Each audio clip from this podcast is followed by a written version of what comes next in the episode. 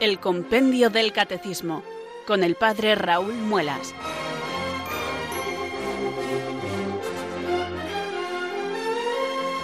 Muy buenas tardes, queridos oyentes de Radio María. Son las 4, las 3 en Canarias. Aquí comienza una nueva edición del programa El Compendio del Catecismo de la Iglesia Católica.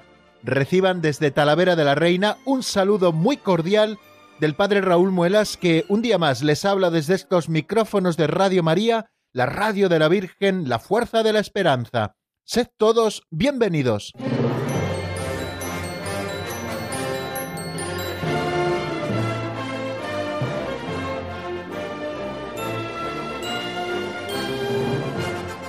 Todo el mundo en sus puestos, queridos amigos, porque estamos a punto de comenzar una nueva singladura de este programa que nos acompaña todas las tardes de los días laborables en esta franja horaria, de 3 a 4 en Canarias, de 4 a 5 en la península.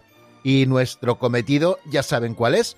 Nuestro cometido es abrir juntos el compendio del catecismo. De hecho, yo ya lo tengo abierto por la página 144, que es donde vamos a repasar y donde vamos a continuar. Vamos a repasar el número 404 y 405, que fueron los últimos números que vimos el pasado viernes y vamos a continuar con el 406 y el 407. Nos encontramos para situarnos un poquito en la participación en la vida social, en ese tema que nos abre este capítulo segundo de la sección primera de la tercera parte del catecismo. Sé que parece un trabalenguas, pero me gusta decirlo porque cuando termino de decirlo bien digo, ahí va, si me lo he aprendido, ¿no? Bueno, pues hemos empezado el tema de la participación en la vida social, donde se nos habla principalmente de dos temas, del tema de la autoridad en la sociedad y también del tema del bien común.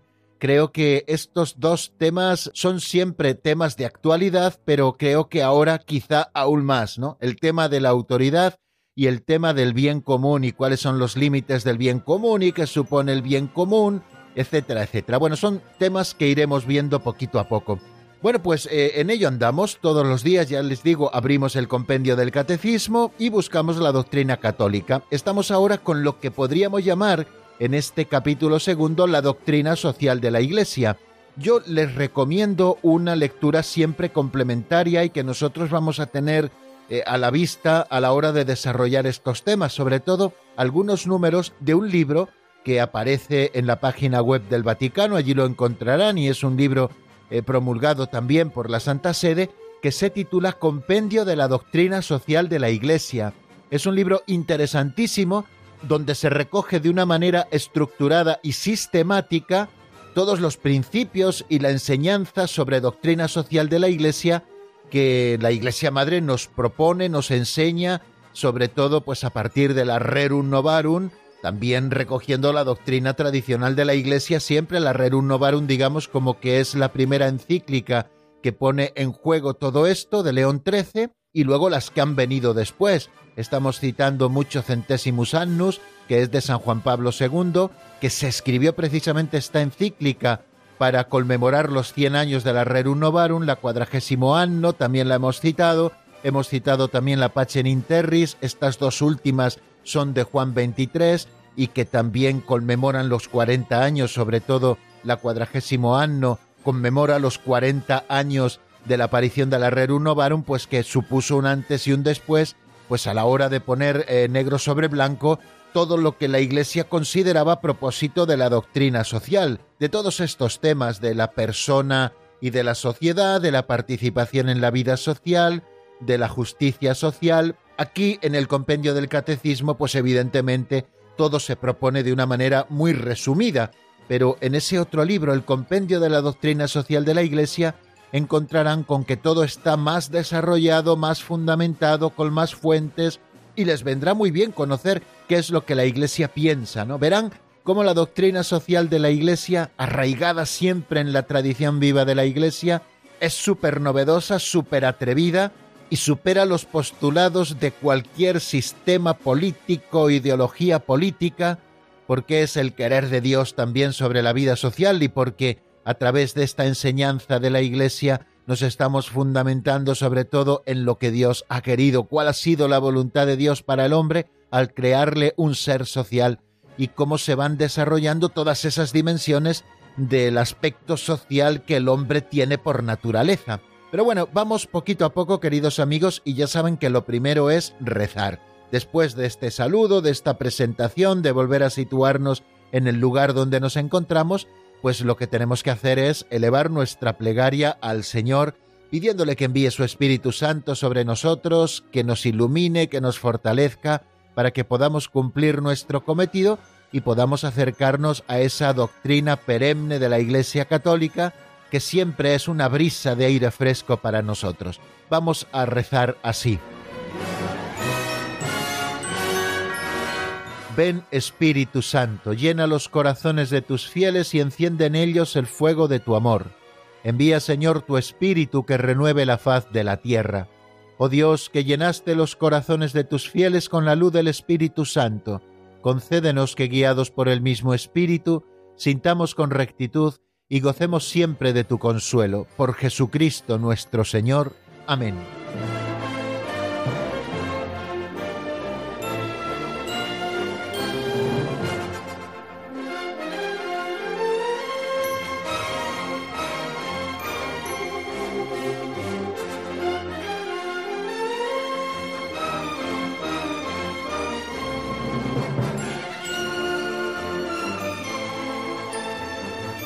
Bien, y seguimos avanzando en nuestro programa de hoy. Ya saben que nuestros programas los tenemos bien estructurados en varias partes o varias secciones, como las solemos llamar.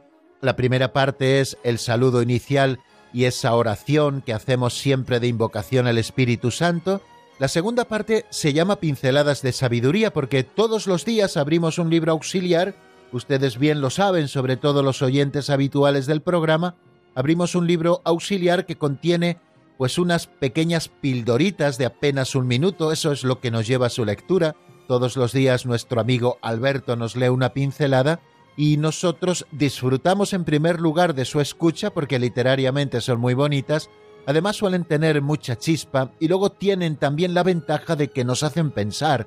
Todos los días yo les ofrezco humildemente una pequeña reflexión a propósito de la pincelada que nos toca, ya saben que voy siguiendo el libro de una en otra, de una en otra, y hoy que estamos celebrando nuestro programa número 300, 300, si quitamos un poco también pues todas las reposiciones y si quitamos también pues esos programas extraordinarios como por ejemplo el que ayer tuvimos escuchando esa preciosa conferencia de don Estanislao Martín Rincón sobre la devoción de la Divina Misericordia, una devoción para el siglo XXI.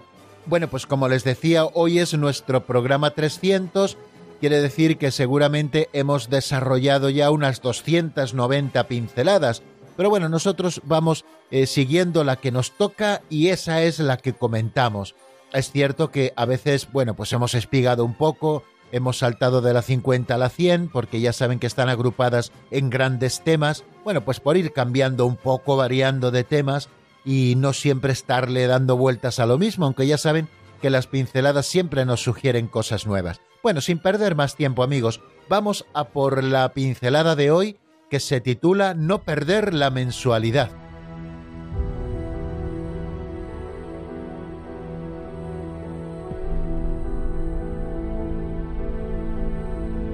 Pincelada 360. No perder la mensualidad. Es curioso cómo estrujamos el entendimiento para justificar actuaciones injustificables. Cómo buscamos razones, más bien pretextos, para convencernos de que tenemos razón, aunque la lógica más elemental diga lo contrario. Al mismo individuo lo condena el fiscal y lo defiende su abogado. O sea, que todo es según el color del cristal con que se mira, y que, la verdad, no puede cabalgar sobre los lomos de la pasión. Cuenta Mancini que en una ocasión se le acercó un anciano llorando. Mis hijos, decía, no me dejan ir a misa. Dicen que estoy muy resfriado y que podría serme muy perjudicial. Pero cuando llegan los primeros días del mes, tienen un interés especial en que vaya al banco a cobrar la mensualidad. Si hace frío, me dicen que no pasa nada, me abrigan bien, y si es preciso, me llevan en coche. Todo menos perderse la mensualidad.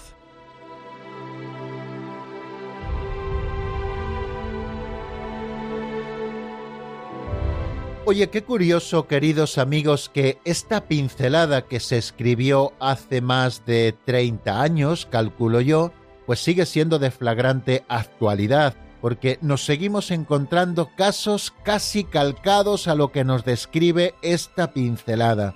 Ancianos que los pobres no pueden venir a la iglesia y les gustaría venir a la iglesia y tienen hijos que les pueden traer a la iglesia y sin embargo a la iglesia no les traen y sin embargo al banco o a otras cosas les llevan sin ningún tipo de problemas. Y es que, queridos amigos, de la abundancia del corazón hablan los labios. Y lo siento porque muchas veces cuando estoy comentando las pinceladas me vienen muchos refranes a la cabeza. Y este refrán pues es muy conocido y creo que todos estamos de acuerdo con él. Al final, lo que hay en el corazón, eso es lo que intentamos llevar a la práctica. Y eso es lo que hacen esos hijos que no llevan a su padre a misa, aunque saben que es un hombre religioso, que le harían feliz si le llevaran en coche hasta la puerta de la iglesia, aunque luego ellos no entren, ellos que hagan lo que quieran, pero por lo menos que sirvan y hagan ese provecho a su padre o a su madre, ¿no? Que lo están deseando y a lo mejor en coche sí podrían venir, pasar a la iglesia y les ponen mil pretextos para no hacer lo que ellos no quieren hacer. Es decir, para que al final tratar de justificar el no estar dando gusto a aquellos que las personas que les han traído a este mundo, que les han educado y a los que deben todo lo que son y casi todo lo que tienen, bueno, pues no son capaces de hacerlo. Y al final tratan de justificarlo siempre con pretextos. No, a misa no porque hace frío. Sin embargo, al banco sí, pues porque ya te abrigamos bien, ya te llevamos en coche y lo que sea preciso. Al final lo que nos está llamando es el dinero y lo que no nos está llamando para nada es la vida espiritual, porque vivimos como hijos de las tinieblas y no como hijos de la luz, porque no vivimos como hijos del resucitado, sino que estamos dando pábulos siempre en nosotros al hombre viejo, y no queremos encima ayudar, viviendo la caridad, dándole a aquel a quien debíamos querer y a quien no le podemos negar nada, aquello que más necesita que su vida espiritual, porque él sí es verdaderamente un creyente que disfruta y se solaza escuchando la palabra de Dios y pudiendo contemplar el milagro de la Eucaristía y recibiendo los sacramentos, etcétera, etcétera. Bueno, pues a propósito de esta anécdota que nos cuenta don Justo, y que es una anécdota, repito, que se sigue dando entre nosotros, pues vamos a hablar un poquito de los pretextos, ¿no? Cómo buscamos a veces pretextos para no hacer lo que tenemos que hacer. Decíamos el otro día, a propósito de no sé qué tema, pero lo hemos sacado varias veces, que cuando uno no vive como piensa, al final acaba pensando como vive. Es decir, cuando uno no es coherente con el pensamiento que tiene, con la fe que profesan sus labios, al final comienza a buscar pretextos para cambiar su modo de pensar, puesto que es incapaz de meter voluntad a su vida y colaborar con ella a la gracia y ser consecuente con la fe que profesa con los principios de su vida. Al final somos como Groucho Mars en aquello que se cuentan de no sé qué película, porque yo en esto no estoy muy puesto. Señor, estos son mis principios. Si no le gusta, puedo tener otros. Pues así nos comportamos, queridos amigos. Tenemos unos principios que decimos de boquilla, pero cuando vemos que nuestra voluntad es floja y ni siquiera queremos fortalecerla y no estamos llevando adelante eh, esos principios que han de regir nuestra vida, pues al final, ¿qué hacemos? Como somos flojos, como somos débiles, como no queremos echarle voluntad a la vida, pues al final acabamos cambiando los principios. Hombre, si la religión no es para tanto, si porque no vaya a misa los domingos no pasa nada, no, no, llámalo por su nombre, eres un zángano, no quieres levantarte de la cama. Bueno, que no me enfado, es simplemente estoy hablando así, pues eh, con cierta vehemencia, ¿no? Y en las demás cosas lo mismo. No, no, si es que nos queremos mucho mi novia y yo, pues ¿qué pasa? Porque tengamos relaciones prematrimoniales, si es que nos queremos mucho, si es que mm, al final todos son pretextos porque eres incapaz siquiera de empezar a vivir la castidad en tu vida y de poner un poco orden en la pasión sexual que al final os arrastrará como un río y os impedirá que hagáis un noviazgo bien hecho. Y al final nos dejamos llevar por las cosas del mundo, por las pasiones desbocadas del corazón que nos van llevando al mal y buscamos siempre pretextos, siempre pretextos, porque somos incapaces y vuelvo a una expresión popular de coger al toro por los cuernos, es decir, de afrontar el problema de frente y que el problema está en nuestra voluntad, que el problema está en nuestros caprichos, que el problema no está en lo que el otro quiere hacer o en lo que yo debo hacer. Por eso, queridos amigos, vamos a pedirle al Señor hoy el don de la coherencia, que seamos capaces de actuar como pensamos y que nos dejemos de pretextos y que nos dejemos de ojalatas, ojalá, ojalá, ojalá. No, no, esto es lo que hay y esto es lo que hay que hacer. Y hago de la necesidad virtud y encima lo hago con gusto.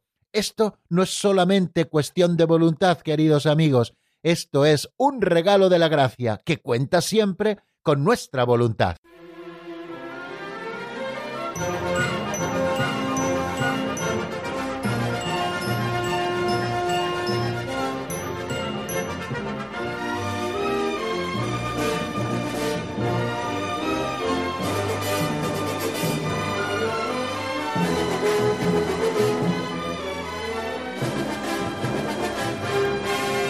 Bueno amigos, ya saben que cuando estamos varios días sin desarrollar números del compendio, me gusta remontarme un poquito más atrás, por lo menos para que siempre tengamos la percha sobre la que colocar nuestras ideas. El compendio del Catecismo de la Iglesia Católica, eh, supongo que eso ya se lo saben de memoria, porque lo he dicho hasta la saciedad, tiene cuatro partes, cuatro partes bien diferenciadas. Eh, la primera parte que nos habla de la profesión de fe, y esta parte tiene dos secciones, la primera que se titulaba Creo, creemos, y luego había una segunda sección donde hablábamos de la profesión de la fe cristiana y allí íbamos recorriendo uno a uno los doce artículos del credo apostólico, dividido todo en tres capítulos, porque ya saben que el credo tiene una división tripartita, lo referido al Padre, lo referido al Hijo y lo referido al Espíritu Santo y al desarrollo de su obra en el mundo. Después hay una segunda parte, que es la celebración del misterio cristiano, también con dos secciones. La primera llamada Economía Sacramental, donde hablamos de los principios fundamentales de la vida litúrgica de la Iglesia y de la celebración sacramental del misterio pascual, y luego fuimos estudiando también en cuatro capítulos, en este caso, los siete sacramentos y otras celebraciones litúrgicas de la Iglesia. Y después eh, encontramos la tercera parte, del compendio del catecismo, también el catecismo mayor tiene esta misma estructura, esta tercera parte se titula La vida en Cristo y también tiene otras dos secciones. La primera sección titulada La vocación del hombre, la vida en el espíritu, que es donde estamos, y en esta primera sección encontramos tres capítulos. El primer capítulo que ya hemos estudiado nos habla de la dignidad de la persona humana. Estudiamos al hombre individualmente considerado cómo el hombre es imagen de Dios y ahí reside nuestra dignidad, cuál es nuestra vocación, que es la bienaventuranza eterna, y luego hablábamos de elementos tan importantes, sobre todo a la hora de calibrar la moralidad de los actos humanos, hablábamos de temas tan interesantes propios del hombre como son la libertad, como son la moralidad de las pasiones, como es la conciencia moral, como son las virtudes y como es el pecado.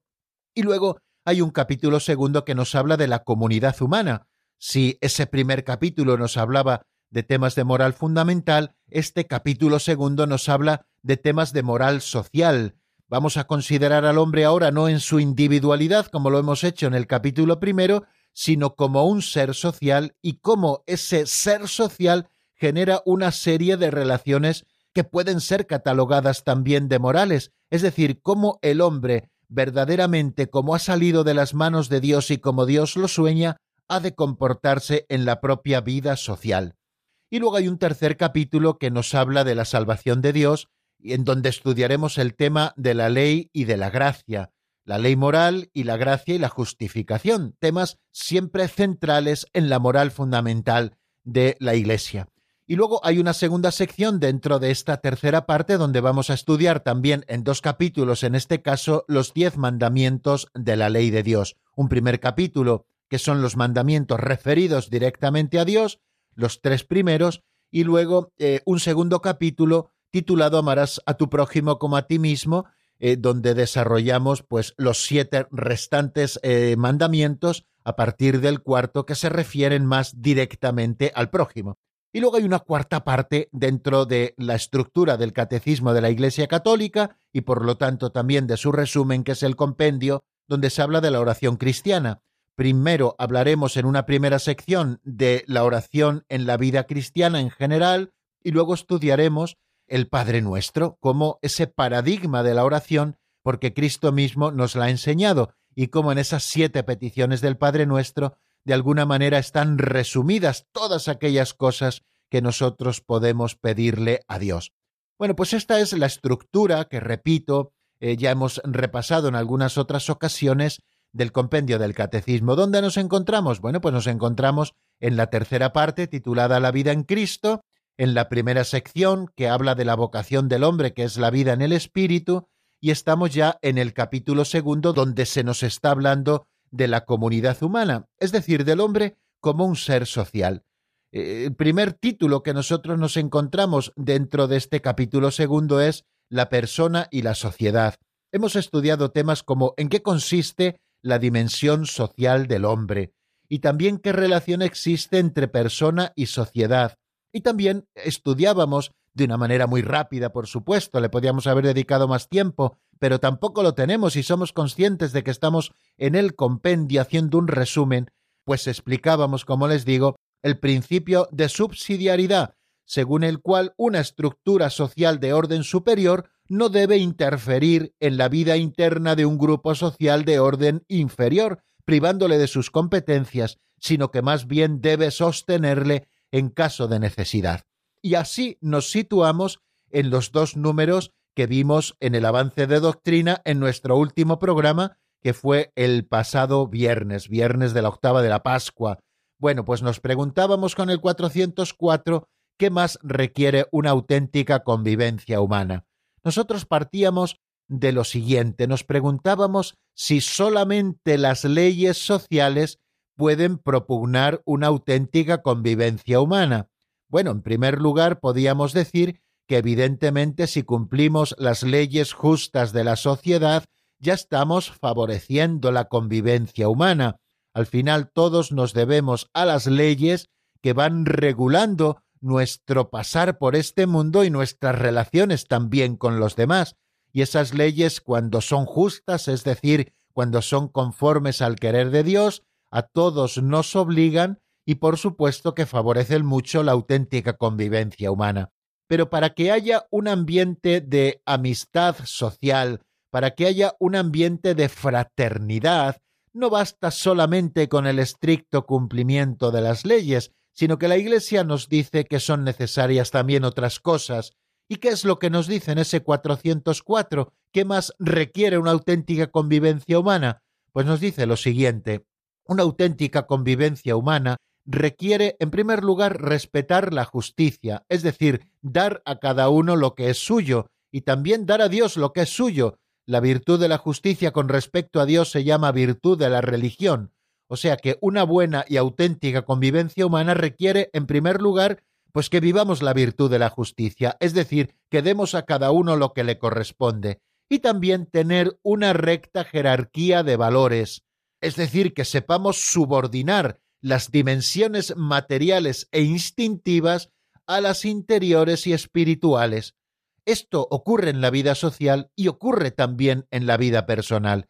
Las dimensiones materiales e instintivas de la persona, es decir, esas dimensiones pulsionales, incluso las dimensiones afectivas, han de estar subordinadas a eso más noble nuestro que nos hace seres también espirituales a la vez que materiales, eso que nos hace aún más a imagen y semejanza de Dios, que es nuestra inteligencia, que es nuestra voluntad, donde reside nuestra capacidad de amar, nuestra capacidad de ser libres, quiere decir que han de estar subordinadas las dimensiones que podíamos llamar inferiores y más transitorias, como son las materiales e instintivas, a las interiores y espirituales.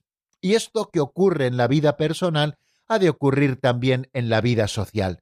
Lo importante a la hora de vivir la vida social es la persona humana que ha sido creada por Dios y querida por Dios por lo que ella es, que tiene un valor hermosísimo y una dignidad, porque Dios nos ha dado un alma inmortal, porque Dios nos ha creado a su imagen y semejanza, porque Dios nos ha llamado a la bienaventuranza eterna. Esto es lo verdaderamente importante en la sociedad y todo lo demás son medios para la promoción de la persona humana. Cuando se pervierten estas jerarquías de valores, pues nos encontramos con que el pecado comienza a hacer mella en la sociedad y trastorna por completo la convivencia y las relaciones humanas.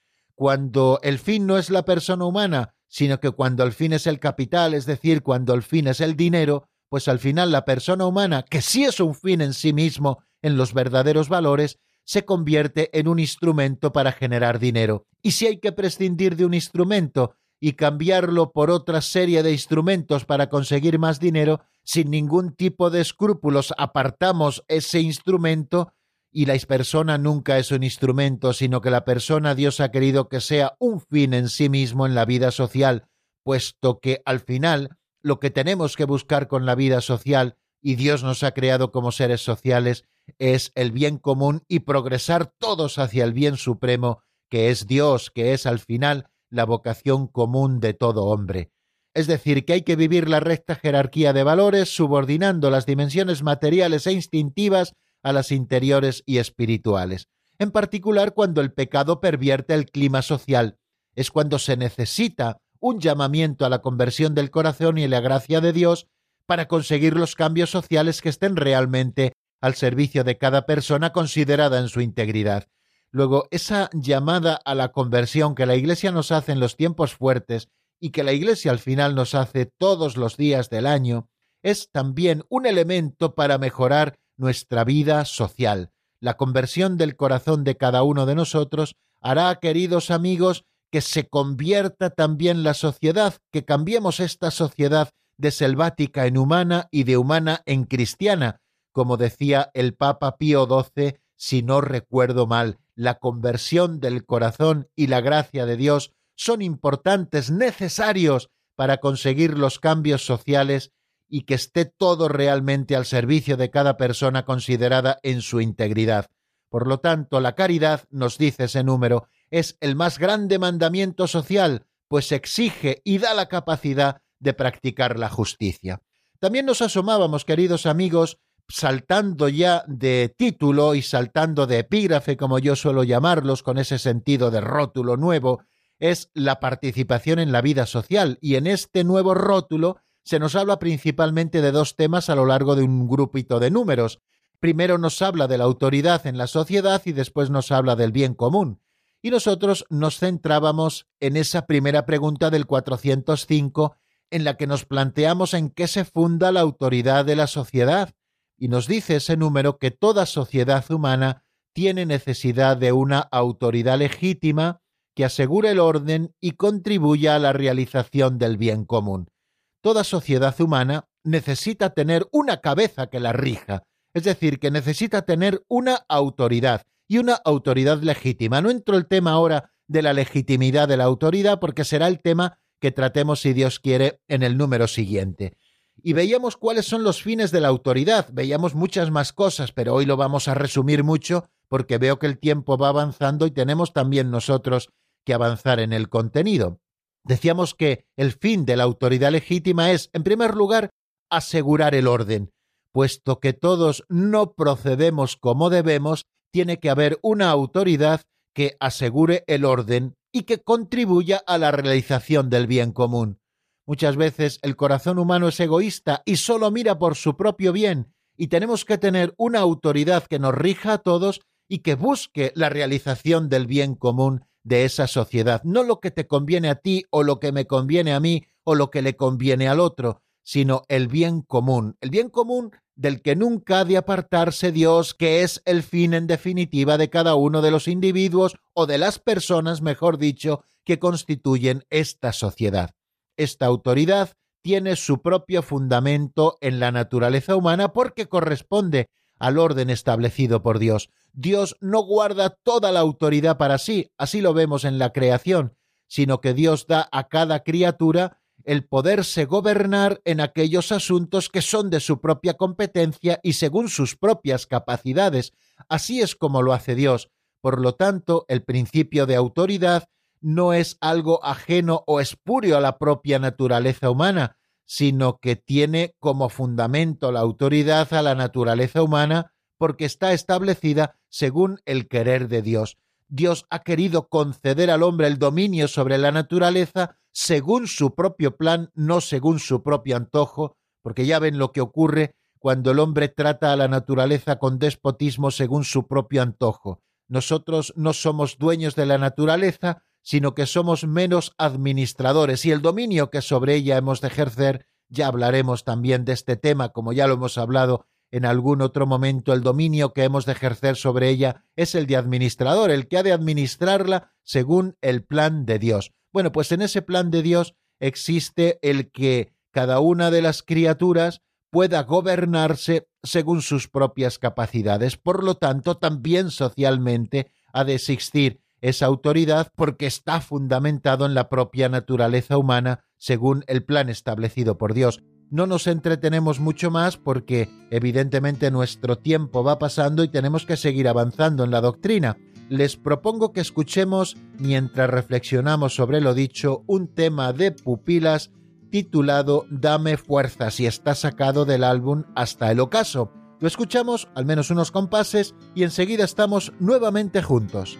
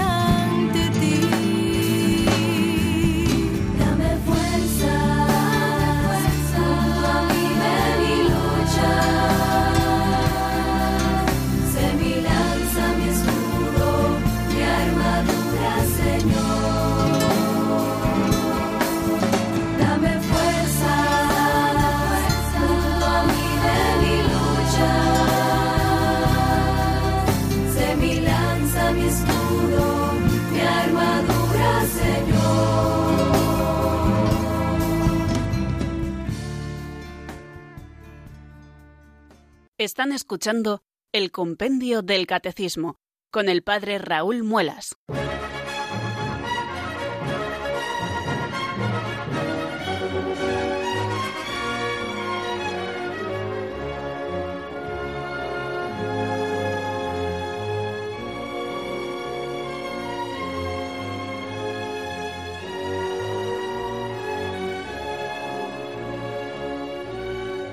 Continuamos, queridos amigos, en la sintonía de Radio María y aprovecho para saludar nuevamente a los oyentes que durante los últimos minutos se han ido incorporando a nuestra sintonía. Les recuerdo que este programa se titula El Compendio del Catecismo de la Iglesia Católica y que nos ocupa en esta franja horaria de 3 a 4 en Canarias, de 4 a 5 en la península y que, como nos decía esa locución anterior, soy el padre Raúl Muelas y les hablo como todos los días desde Talavera de la Reina.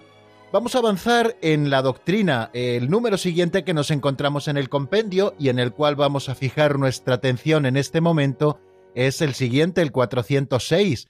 En el 405 nos hemos preguntado en qué se funda la autoridad de la sociedad. Decíamos que toda sociedad humana tiene necesidad de una autoridad legítima que asegure el orden y contribuya a la realización del bien común.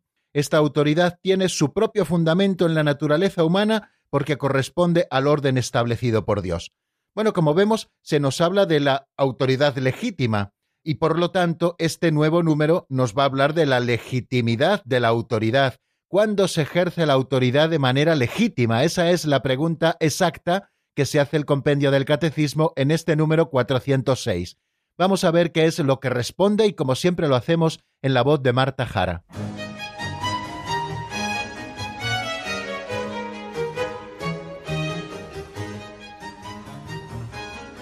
Número 406. ¿Cuándo se ejerce la autoridad de manera legítima? La autoridad se ejerce de manera legítima cuando procura el bien común y para conseguirlo utiliza medios moralmente lícitos. Por tanto, los regímenes políticos deben estar determinados por la libertad de decisión de los ciudadanos y respetar el principio del Estado de Derecho. Según tal principio, la soberanía es prerrogativa de la ley, no de la voluntad arbitraria de los hombres. Las leyes injustas y las medidas contrarias al orden moral no obligan en conciencia.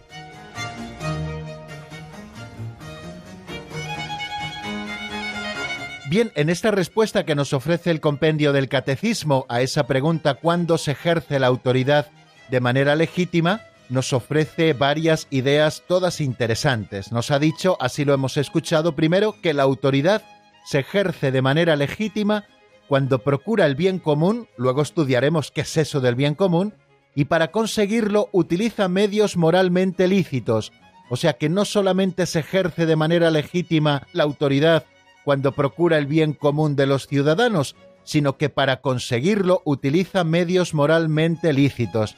Nuevamente vamos a ese principio de que el fin no justifica los medios, los medios que utilicemos para alcanzar fines buenos también han de ser buenos. Nunca podemos utilizar medios malos para conseguir fines buenos, porque esto es imposible. Por tanto, nos dice eh, a continuación el compendio del Catecismo, los regímenes políticos habla de regímenes políticos. Como ven, no solo se canoniza un solo régimen político, sino que los regímenes políticos que de manera legítima ejercen la autoridad porque procuran el bien común y para conseguirlo utilizan medios moralmente lícitos, estos regímenes políticos deben estar determinados por la libertad de decisión de los ciudadanos y respetar el principio del Estado de Derecho.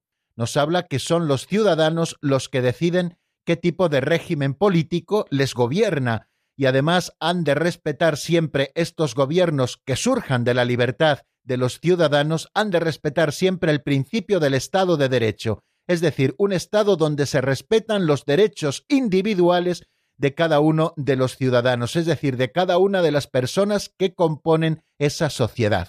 Y continúa diciendo, según tal principio, la soberanía es prerrogativa de la ley, o sea, según el principio del Estado de Derecho, la soberanía la tiene la ley y no la voluntad arbitraria de los hombres. Por tanto, las leyes injustas y las medidas contrarias al orden moral no obligan en conciencia. Aquí ven, se está apuntando un tema que es el tema de la objeción de conciencia. Bueno, pues vamos a ir eh, analizando brevemente, como siempre hacemos, pues estas cosas que nos dice el número 406 en este caso. O sea que lo primero que nos apunta es que la legitimidad en el ejercicio de la autoridad no está en el origen cuanto en el fin, y el fin es el bien común de los ciudadanos utilizando medios moralmente lícitos. Luego también nos habla del principio que esos regímenes, para ser legítimos, deben estar determinados por la libertad de decisión de los ciudadanos y han de respetar siempre el principio del Estado de Derecho, y este principio del Estado de Derecho, que así lo ha definido el compendio del Catecismo, nos habla de que la soberanía es prerrogativa de la ley, que no es la voluntad arbitraria de los hombres, ni de los que gobiernan, ni de los que son gobernados. Todos estamos sometidos al imperio de la ley. ¿Y qué pasa con las leyes injustas? Porque también los hombres, y creo que todos somos conscientes de ello y tenemos experiencia en nuestras propias sociedades, a veces dictan leyes injustas. Bueno, pues contra las leyes injustas y las medidas contrarias al orden moral, no estamos obligados en conciencia y por lo tanto debemos de ejercer la objeción de conciencia. La autoridad, por tanto, debe dejarse guiar por la ley moral, como nos dice el número 396 del compendio de la doctrina social de la Iglesia. La autoridad debe dejarse guiar por la ley moral. Toda su dignidad deriva precisamente de ejercitarla en el ámbito del orden moral, que tiene a Dios como primer principio y como fin último. En razón de la necesaria referencia a este orden moral que la precede y funda, y de sus finalidades y destinatarios, la autoridad no puede ser entendida como una fuerza determinada por criterios de carácter puramente sociológico o histórico. O sea, no basta que los ciudadanos elijamos una autoridad, sino que quien ejerce esa autoridad, para ejercerla de manera legítima, debe tener siempre en cuenta el orden moral. Hay quienes se atreven a negar la existencia de una ley moral objetiva, superior a la realidad externa y al hombre mismo, absolutamente necesaria y universal, y por último igual a todos. Por eso, al no reconocer los hombres una única ley de justicia con valor universal, no pueden llegar a nada en un acuerdo pleno y seguro. Si se niega la idea de Dios, esos preceptos necesariamente se desintegran por completo Precisamente de este orden proceden la fuerza que la autoridad tiene para obligar y su legitimidad moral, no del arbitrio o de la voluntad de poder, y tiene el deber de traducir este orden moral en acciones concretas para alcanzar el bien común. O sea que importantísimo que la autoridad respete siempre un orden moral, un orden que no nos hemos dado los hombres, sino un orden que está inserto en la propia naturaleza humana, es la ley natural que Dios mismo nos ha dado y la autoridad, por tanto, debe reconocer, respetar y promover los valores humanos y morales esenciales.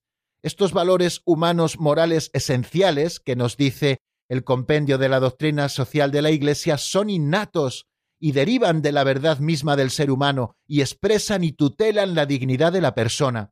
Son valores, por tanto, que ningún individuo, ninguna mayoría y ningún Estado nunca pueden crear, modificar o destruir, por ejemplo, el valor de la vida, la vida como el principal regalo de Dios y como el principal don que nosotros tenemos. Ninguna ley puede ir contra la vida.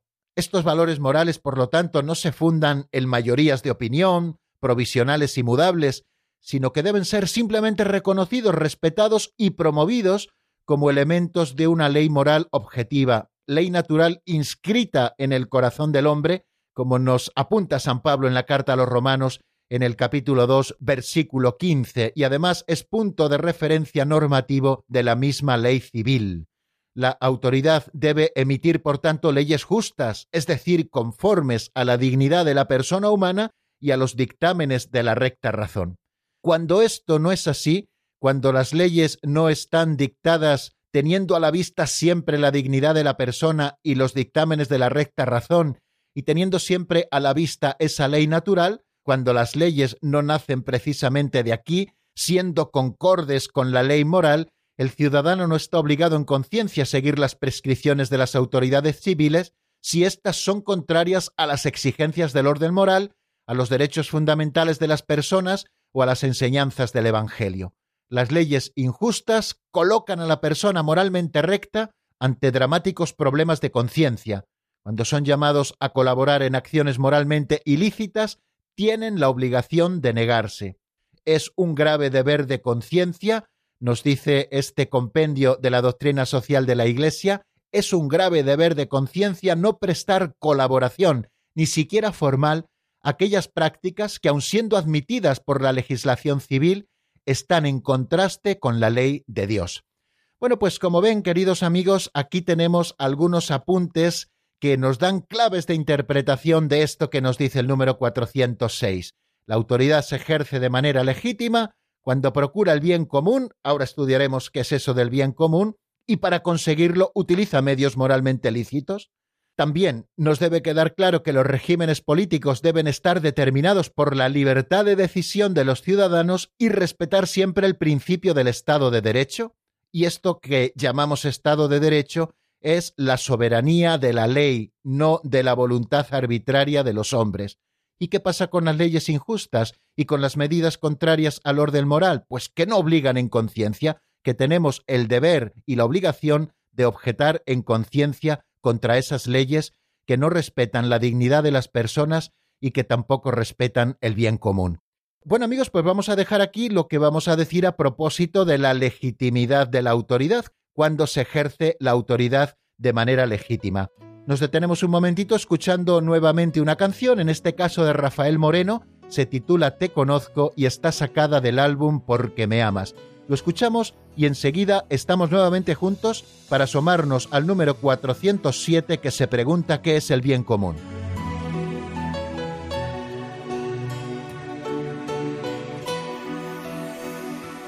¿Por qué te callas? ¿Por qué estás triste?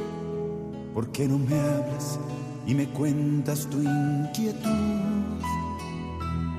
¿Por qué me huyes?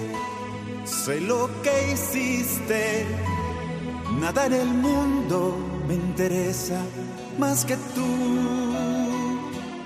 Sé que te duele el corazón y sé que no hayas la razón, es que te sientes apartado de mi mano.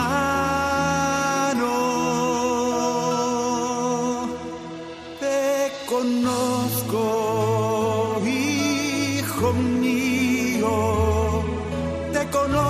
y nada tienes que esconder de mí.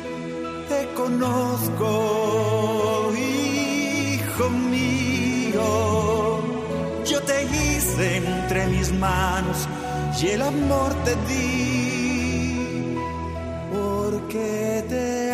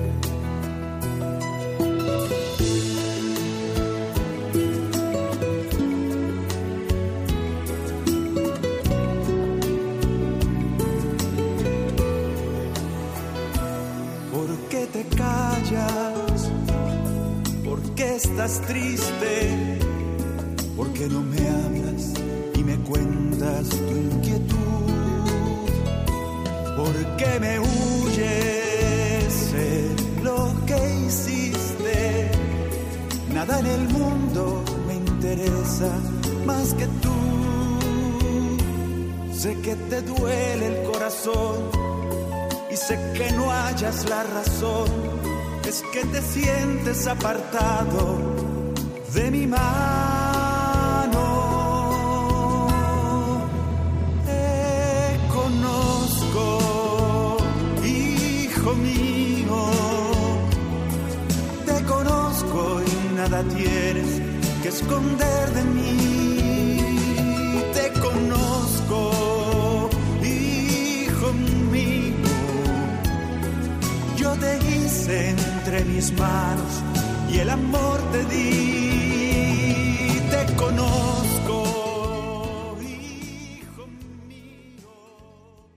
Están escuchando el Compendio del Catecismo con el Padre Raúl Muelas.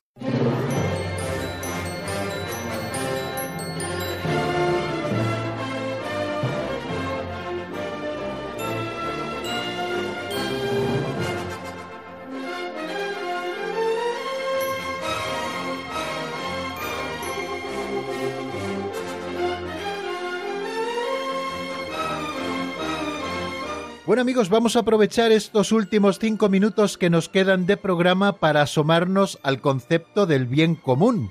Es lo que se pregunta precisamente el número 407. ¿Qué es el bien común? Vamos a ver cómo lo define el compendio del catecismo.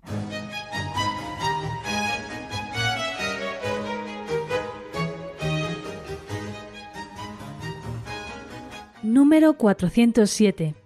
¿Qué es el bien común? Por bien común se entiende el conjunto de condiciones de la vida social que hacen posible a los grupos y a cada uno de sus miembros el logro de la propia perfección.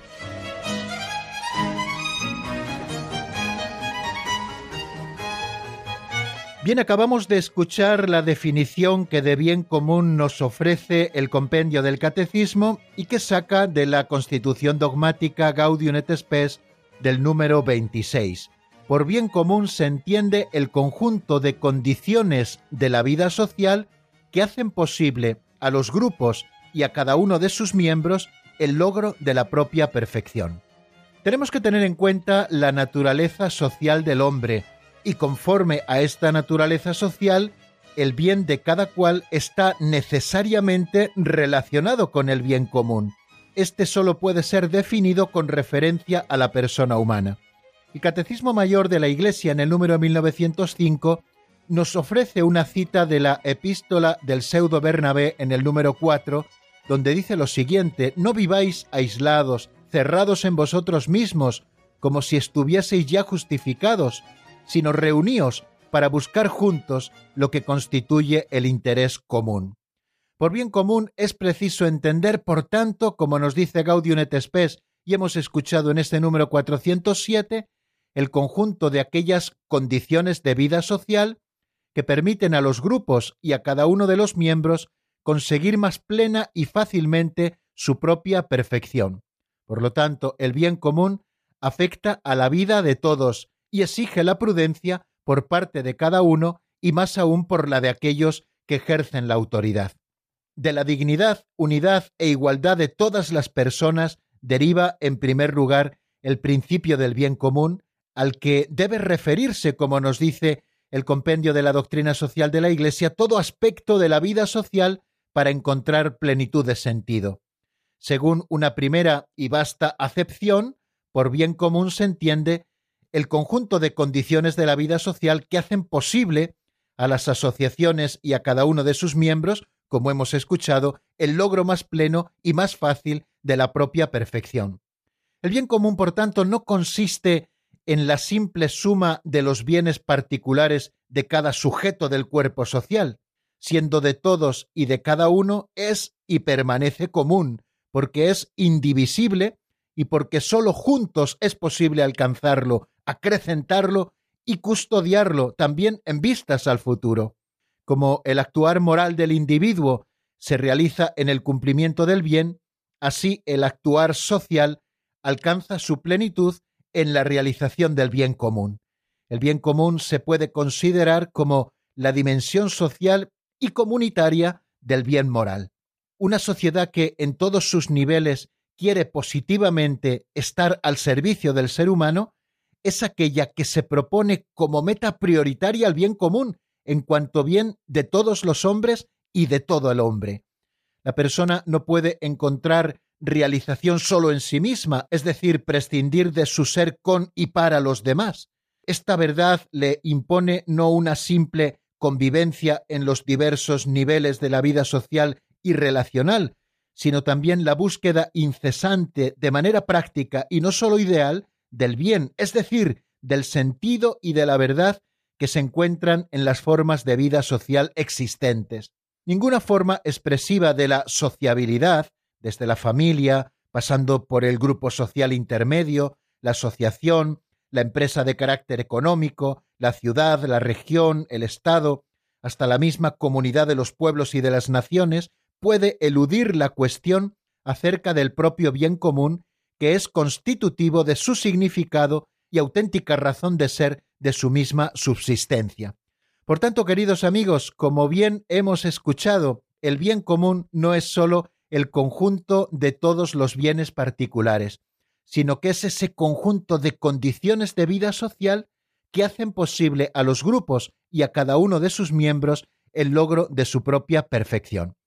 Bueno, pues hemos hecho un primer acercamiento al concepto de bien común que seguiremos desarrollando, si Dios quiere, con los próximos números del compendio del Catecismo. Mañana volveremos a repasar estas cosas en las que hemos avanzado, el número 406 y el número 407, y seguiremos profundizando en el bien común y lo que supone en concreto este bien común.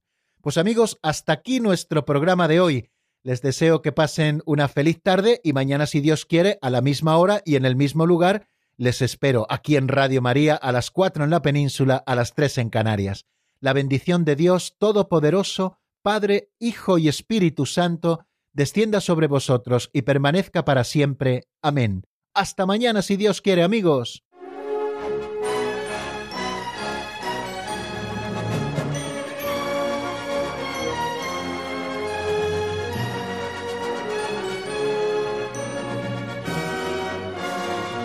El Compendio del Catecismo con el Padre Raúl Muelas.